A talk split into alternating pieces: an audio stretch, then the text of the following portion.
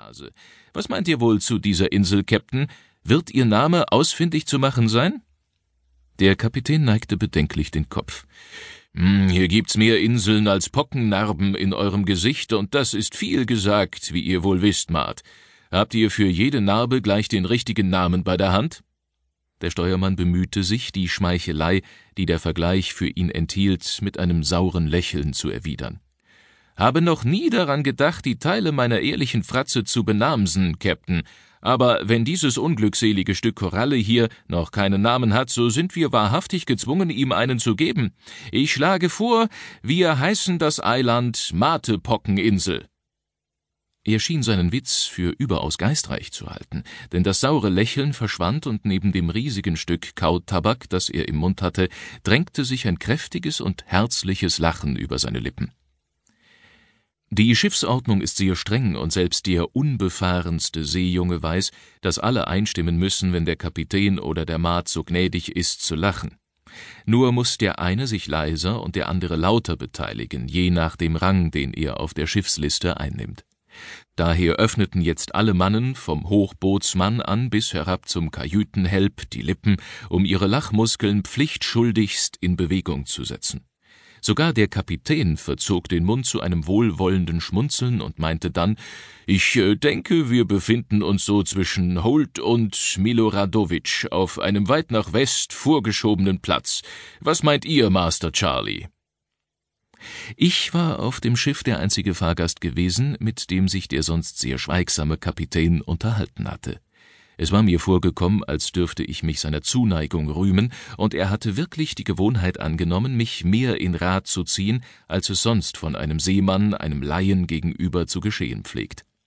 Daher kam es, dass die Mannschaft eine gewisse Achtung vor mir hegte, die mir in manchen Fällen zustatten kam und oft eine kleine Bevorzugung oder Erleichterung zur Folge hatte. Meine Berechnung vorhin stimmt mit der eurigen, Sir, antwortete ich. Zwar bin ich in diesen Gegenden noch nie gewesen, aber ich habe mich genau über sie unterrichtet.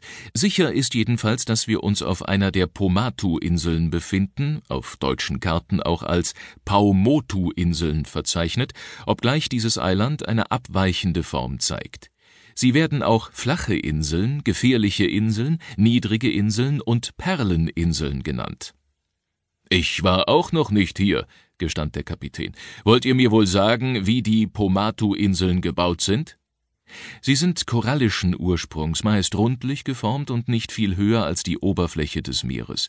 In ihrer Mitte haben sie meist einen kleinen See und auf dem harten Korallengrund tragen sie gewöhnlich eine fruchtbare Humusdecke.